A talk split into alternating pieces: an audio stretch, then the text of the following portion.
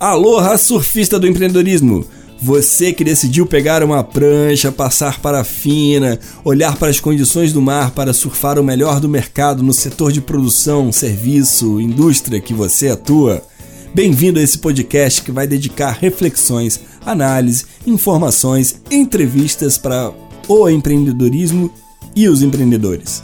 Aqui vamos tratar de uma cultura e uma cultura que tem a ver com fluxo tem a ver com a possibilidade de dar o melhor de si para obter os melhores resultados. Aquele tubo, aquele kickback, aquela sensação de satisfação por um objetivo alcançado.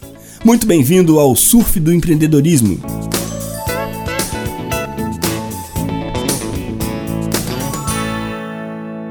Muito bom dia, boa tarde, boa noite, boa madrugada, você que é surfista do empreendedorismo, aloha! E só para lembrar, eu peguei esse cacuete aqui do bom dia, boa tarde, boa noite com meu amigo Elber Nogueira, que me apresentou esse modelo e achei fantástico. Fica a dica, ele tem um podcast incrível chamado Voando com as Águias é um parceiraço que está entrevistando pessoas incríveis, trazendo histórias e, e, e, experiências de empreendedores os mais diversos para você que está nesse mar aí, está dando essa remada, buscando pegar as melhores ondas no empreendedorismo. Muito bem, vamos nós.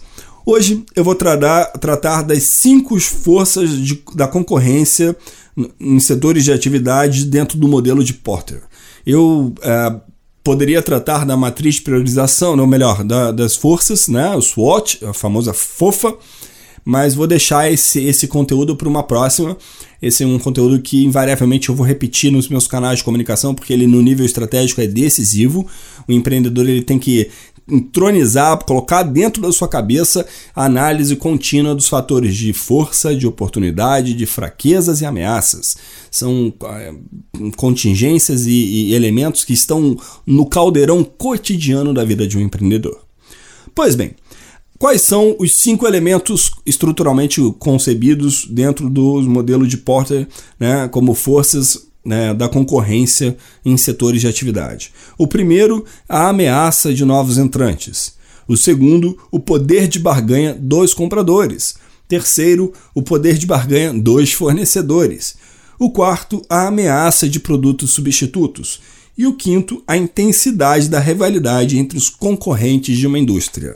Opa! Temos material para o podcast hoje, hein? Estou usando a minha colinha aqui porque esse é um material, é um conteúdo bem extenso que não merece perder nenhum dos itens. Bom, a concorrência de novos entrantes, como diz a possibilidade, aí a, a, a, o próprio tema, né? Essa ameaça, ela é constante a gente tem é, nos mercados, ou uma premissa de mercado, que é a livre concorrência. E onde há oportunidade, há alguém que busca aproveitar essa oportunidade. Né? Alguns fatores são decisivos para que você tenha uma maior ou maior, menor ameaça desse elemento. Quais sejam? Se ah, aquela entrega ou aquela produção depende de um caráter técnico ou científico específico, que pouca gente se apropria ou que é preciso de um, gran, um, um, um forte, um enorme fator de é, investimento, ou se determinadas é, legislações ou fatores ambientais é, impedem ou não a existência num determinado é, território de mais de uma empresa. Né? Mas o grande, a grande questão aqui é que o tempo inteiro você tem que prever ou analisar se existem ou não existem barreiras e como que a sua empresa cria barreiras para a entrada ou não entrada de outros concorrentes. E como que a sua empresa cria barreiras para a entrada de outros concorrentes? Com uma política de preços é, relevante e estratégica, com a capacidade é, de dominar o mercado de forma é, competitiva a tirar de outros é, a possibilidade de investir ou analisar a possibilidade de investir naquele segmento. Vejam, claro, evitando o dumping, evitando aquelas práticas que são ilegais, né, ditas da concorrência desleal, que são coisas que eu vou tratar em outro podcast, em outro momento. Né? A gente tem então que essa questão depende das barreiras de entradas existentes. Né? determinadas variáveis logísticas, a dificuldade é, de, de de, de, de organização de capital, né? de as, as, as exigência desse capital, o custo de mudanças, que eventualmente uh, dificultam que outras empresas né, é, possam entrar nesse ambiente concorrencial. Né? Então, por vezes também, se você domina determinado fornecedor, né, se você tem um monopólio de um determinado fornecedor, você também cria uma outra barreira para a entrada de concorrentes. E aqui, na verdade, é uma outra questão, que se você exercita esta posição, você já está exercitando, exercitando poder de compra enquanto comprador. Tá? Que é quando o comprador tem a capacidade de ditar o preço, né? condicionar o fornecedor do produto ou do serviço. Né? Enfim, uh, o que a gente tem aqui em certa medida é que nos processos de distribuição ou para essa é, a questão da ameaça dos novos entrantes, entra em cena a questão da escala. Né? Se você tem a capacidade de entregar em escala e fazer uma oferta em escala que um concorrente não consegue, você cria uma maior barreira de entrada. Na mesma medida, esta pode ser a sua barreira de entrada num determinado mercado ou determinado segmento. A diferenciação do produto é muito óbvia. Se um fornecedor ou o concorrente consegue chegar ao lugar de um produto diferenciado do seu, você tem essa ameaça latente, você tem essa ameaça ali incomodando a sua posição de mercado. Na outra ponta, se você é esse diferencial, se o seu produto apresenta o diferencial, é você quem cria uma barreira e você que elimina ou surge como ameaça para outra é, atividade ou outra empresa. E aqui é decisivo, então, o que a gente chama de benchmark, que é exatamente pesquisar e avaliar continuadamente os seus concorrentes. Na análise da concorrência, você faz o exercício exatamente de é, aquilo que você faz igual e aquilo que você não faz igual. Quais as vantagens ou desvantagens de fornecer ou não fazer da, da mesma forma que aquele outro concorrente faz. Muito bom. É, indo então para a figura do poder de barganha, né? Poder de barganha dos compradores. Né? É, se você tem, ou se o seu comprador tem um grande volume de compras, ele tem ele domina a grande parte da sua produção, você tem uma ameaça considerável aqui. Você está refém deste único comprador. Você está refém né, é, desse que vai determinar o volume, o preço, o prazo. Ele tem um maior poder de barganha com você na medida em que ele sabe que o seu negócio depende dele. Né? Da mesma maneira, se você é este comprador de uma outra empresa que depende da sua, apodere-se, obviamente, no limite da boa-fé, no limite da legalidade, apodere-se deste exercício. Né? Estabeleça, eu recomendo sempre que se estabeleçam relações ganha-ganha. Se o seu fornecedor perde, você também perde. Porque se ele perder a qualidade, se ele perder a garantia de um processo seguro com matérias-primas de qualidade, você também perde. A minha premissa contínua é que escalas de valor, né, empresas que têm é, escalas de valor e segmentos é, variados, tem que criar um clube, tem que criar uma dinâmica de colaboração recíproca. Às vezes a sua logística pode melhorar a logística do teu fornecedor. E se isso acontece, seu preço melhora. Você ganha mais força com a empresa que faz a logística para você e o seu fornecedor também melhora. Então fica todo mundo bem. Essa é uma dica que eu prezo e recorrentemente falo, falarei sempre. Colaborem-se, colaborem-se com o seu fornecedor, então com aqueles que são seus colaboradores mais ainda, a negociação ela merece ser justa. Bom, é... então preste bastante atenção. Se uma grande concentração de, de, de compras é, for de um determinado fornecedor, você tem realmente uma ameaça. Eu, certa vez, tive uma ideia de negócios. Tive uma, um diagnóstico com sobrepeso e hábitos alimentares não saudáveis de esteatose hepática. Esteatose hepática é a famosa gordura no fígado. Eu pesava 115 quilos e estava com hábitos bem malandrinhos, de churrasquinhos com os amigos e tudo mais. E fui então orientado a fazer uma dieta restritiva de proteínas, de gorduras e de frituras. E vejam vocês, era verão! Estávamos em meados de novembro de 2010. E então eu fui na praia. Olhem vocês que coisa. Chegando na praia, não tinha nada que se comesse. Era só coxinha de frango, empanadinho. O máximo que havia era aquele sanduíche natural que sabemos muito bem que de natural tem muito pouco. Maionese, enfim. Tive uma ideia de negócio. Ah, cobri um, uma grande oportunidade e convenci um amigo, meu querido amigo Gilberto, a empreender comigo na possibilidade dessa, dessa aventura. Qual era?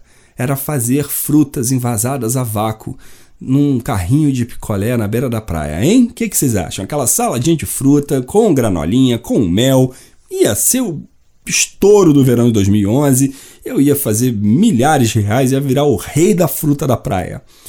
Fui então fazer a minha análise, meu plano de negócio. E numa das, das orientações, quando fui ao SEASA, contratei uma consultoria do Embrapa e fui descobrir que um dos grandes gargalos eram os fornecedores. Por quê? As frutas dependem da sazonalidade, em primeira questão, para a sua variação de preço e dependem de fatores ambientais, ou seja, uma chuva extremada, uma seca, ventos podem impactar na produção. E, ao impactar na produção, impactam na distribuição, que impactam na oferta, que impactam no preço. Vejam vocês. E aí, qual era o risco e a orientação? Evite o grande fornecedor. Olha só que interessante. E eu ali pensando que, poxa, com um grande fornecedor eu estou sempre garantido, o cara sempre tem, né? Mas eu não seria um comprador em escala. Eu seria um pequeno comprador na carteira de clientes deste, deste grande fornecedor. E aí, então, se porventura algum episódio causasse baixa ou déficit na, no fornecimento da fruta para aquele é, é, fornecedor, ele muito provavelmente, certamente, iria, iria cortar o meu fornecimento ele iria privilegiar as empresas que compram em grande quantidade, as grandes redes de supermercado e assim por diante. Porque é uma relação de custo-benefício dessa empresa e a garantia do lucro dela. Os produtos que ele compra são padronizados ou diferenciados, ou seja, se o teu consumidor compra um produto diferenciado ou fornece, né, é, se, se, o teu produto tem concorrentes diretos, né, esse, esse negociador ele tem a capacidade de barganha maior com você. Então preste bastante atenção nisso, para você não se ver refém ou, ou, ou, ter relações que sejam, de novo, ganha-ganha nessa, é, nessa, nessa premissa. Né? Então, o que você tem que prestar atenção aqui é, são esses fatores né, do risco desse comprador negociar com você pelo preço mais baixo, né, é, se ele integra o que a gente chama de ameaça de integração vertical para trás, na qual a empresa controla seu suprimento de bens e serviços. Se os compradores já estiverem parcialmente integrados ou representarem uma verdadeira ameaça nesse sentido, geralmente podem obter concessões na negociação. E aqui você fica refém desse fornecedor, desse comprador, né? É, quando também você, é, quando o produto depende para a qualidade de um determinado produto ou serviço, né? Se seu produto não depende para essa qualidade, você pode ser descartado, né? É, então, de novo, inversamente é quando a gente olha para a perspectiva do fornecedor, né? Então a gente faz um exercício do espelho aqui. Naquilo que é, o fornecedor pautar, que era o caso que eu contei, né, em que eu, eu não teria esse poder de compra, quem tem esse poder de compra é o grande supermercado, quem tinha decisão era o grande supermercado junto ao fornecedor, o fornecedor também vai ter esse poder de barganha, né, pelo grau da especialidade, né, é, se há uma concentração desses fornecedores, né, se não existem produtos substitutos, né? São questões até que são muito é, são temas que são muito afetos ao direito na perspectiva da concorrência desleal, né? É, enfim, da, da função social do empreendedorismo e aí, todas as questões aí pertinentes a um equilíbrio das relações jurídicas en, entre negociadores, né?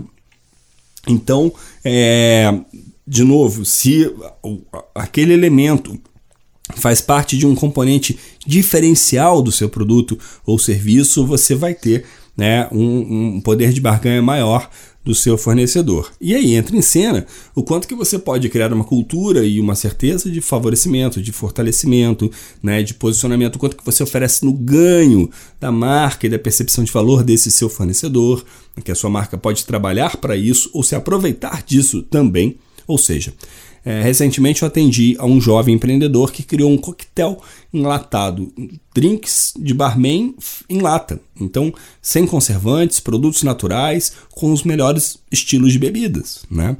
É, ele tem a potência e a, a capacidade de, um, surfar a qualidade dos produtos que ele usa como insumo para a publicidade dele e também surf, é, é, oferecer ondas que as empresas surfem e digam: olha, nós fornecemos para essa bebida. Essa bebida usa. Quantas vezes você já viu esse tipo de propaganda? É, produto tal usado na, nas melhores lojas, isso era muito comum, nas melhores redes, presentes nas redes tais, né? São essas associações que, que utilizam aqui as análises de competitividade, sobretudo do poder de barganha dos fornecedores. Entra em cena, então, né, a ameaça de bens e serviços substitutos. Né? Então, é, aqui, já falado em certa medida, né, a gente já tratou disso um pouco. É, quanto que você pode perder local, né, perder a posição porque um outro produto ou serviço se apresentou. Né? De novo, volto e recomendo que, se não escutou o episódio anterior, né, tenha atenção é, que é o planejamento, aquilo que é a estratégia emergente da sua empresa e como que vocês têm que se adaptar, criar rotinas e façam leituras e análises para tomadas de decisão que sejam capazes de assimilar as eventuais ameaças surgidas com o posicionamento de concorrentes. Né? Recentemente, o Brasil viveu uma onda, sobretudo a região serrana aqui do estado do Rio de Janeiro e Nova Friburgo, onde eu moro, de hamburguerias. E um dos parceiros de trabalho tinha criou aqui uma hamburgueria muito bacana, maravilhosa, e imediatamente surgiu uma concorrência que era uma franquia. E ele falou: Olha, eu não vou me preocupar com esse cara, porque eu tenho um diferencial que o meu hambúrguer é feito na brasa da churrasqueira. Eu não estou usando chapa, eu não estou usando é, mecanismos é, mecânicos, eu estou usando o velho e bom churrasqueiro, e esse é o diferencial do meu produto. E foi aí que ele for, reforçou o posicionamento, evitando que a entrada desse outro concorrente, dessas, que poderia substituir dentro da escolha do consumo é, do, né, do consumo o produto dele, fosse minimizada. E ele continuou a sua posição de mercado e manteve a sua competitividade. A intensidade da rivalidade entre os concorrentes em uma indústria. Este fator é muito importante porque é, determinadas brigas concorrenciais são verdadeiramente de morte. De morte. Por quê? É, muitas vezes, né, nessas ameaças, né, é, você adota, assume estratégias ou posturas é, agressivas demais para a sua organização ou para a estrutura da sua organização. Por vezes a organização não está pronta, não está apta, não tem a capacidade de responder àquela estratégia de competitividade. Então, de novo, no processo de análise, na gestão estratégica, que é a análise, a, a, a, a toma, o processo de, de, decisão, interpretação desses dados para então a ação, né, é muito necessário e consistente perceber é aquilo que a gente chama de fallback. Qual é o ponto em que você retorna? Às vezes, encolher é uma saída. Às vezes, buscar novos mercados, abandonar outros, quer dizer, é, essas estratégias elas são revistas e pensadas e tratam da sua emergência no sentido de surgir outra estratégia, exatamente para que você não adote posturas ou comportamentos que seus concorrentes tenham adotado que sejam muito agressivas para a sua organização. Uma política de preços que você não consiga sustentar, uma dependência do seu fornecedor, né? ou por ter adotado essa estratégia, passar a ter uma dependência do seu fornecedor que ameace o seu negócio, que torne muito refém desse fornecedor. Então preste bastante atenção nisso, né? Porque sobretudo nisso que é a competitividade do e-commerce e do posicionamento de marketing, né? ou melhor, de publicidade no universo da internet, sobretudo na perspectiva do e-commerce, você não adotar ou acreditar que pode adotar determinadas estratégias que você não consegue suportar. A gente tem que ter muito em mente, a analogia aqui com o surf é o surfista tem que ter a ciência do, do, do mar que ele pode surfar. Ele tem que ter a consciência daquele, daquelas ondas que ele consegue pegar. Ele não pode se. É, eu hoje não tenho a mínima condição de surfar Nazaré, eu não tenho a mínima condição de surfar é, Pipeline, eu não tenho a mínima condição de surfar é, Chopo, é, que são ondas maravilhosas, espetaculares no seu tamanho, na sua força, na sua potência. Eu não tenho essa capacidade. Eu tenho a capacidade de pegar é, grumari, eu consigo pegar a prainha, eu consigo pegar Ubatuba com um metro, um metro e meio, com folga. Passou de dois metros, já vai ficar bem ruim para mim. É, é, já vai ficar difícil, porque eu não estou com ritmo, não estou com equipamento adequado, eu não estou pronto para isso, eu não posso entrar nesta concorrência. E é isto que você tem que ter alerta. Você só tem capacidade de encarar a concorrência que você está apto a, que você está é, treinado para. Não, evite entrar no jogo do concorrente que você não consegue suportar. Investigue, faça o benchmarking. Às vezes ele teve um aporte de capital muito grande, ele teve mais influência, montou uma equipe comercial muito maior do que a sua. Isso vai precisar de estratégias de guerrilha que é um outro tema, um tema para outro podcast, pois no podcast de hoje eu tratei exatamente dessas perspectivas das cinco fatores de competitividade de Porter. Né? Então lembre-se sempre disso, porque isso está no cerne da gestão estratégica, isso está no cerne da capacidade de gerenciar o fazer e o acontecer empreendedor. Lembre-se sempre, a ameaça de novos entrantes, como que você cria barreiras ou as barreiras existem tanto para você quanto para os demais, o poder de barganha dos compradores, ou seja, o que, que você pode ter poder de barganha no preço, na condição, na vantagem, ou o seu comprador pode ter que você tem que prestar atenção para que isso não ameace o seu negócio o poder de barganha dos fornecedores, né, que é, uma, é o espelho dessa posição, ou seja, né, se o seu fornecedor pode barganhar com você é, uma condição ou não pode, né? Se você exercita o poder de barganha como comprador ou se você sofre isso do seu fornecedor. A ameaça dos produtos substitutos, né? Que aí necessariamente quando você tem uma linha de produção, uma linha de entrega com alta adesão de ticket ou de, de recursos é, é, e fluxos de caixa dependentes daquele produto, e aí vem a questão de diversificar o produto, vem a questão de, de criar né, alternativas de mercado, encarar outras saídas, e a intensidade da rivalidade entre os concorrentes de uma indústria que novamente é a sua capacidade de surfar esse mar, é a sua capacidade de encarar essa correnteza se a sua remada dá conta ou não dá conta. Pois bem, esse foi o conteúdo do nosso quarto podcast, nosso terceiro episódio gravado hoje, né? É o quarto episódio. Eu estou aqui também ao vivo no Facebook, fazendo um backstage. Todo podcast vai contar com esse backstage aqui na minha página do Facebook, Thiago Melo e espero que tenha sido produtivo para você. Vou continuar com esse podcast toda semana entregando um, um conteúdo voltado para você que está buscando o empreendedorismo, está na remada, está na prática, está querendo esse flow, está entrando nesse mar, que comprou a tua prancha, que acha o máximo e lembre-se, isso é um estilo de vida. Isso é um estilo de vida. Isso merece rotina, comportamento, dedicação diária. Muito bem, aloha, aloha, até a próxima, surfistas do empreendedorismo.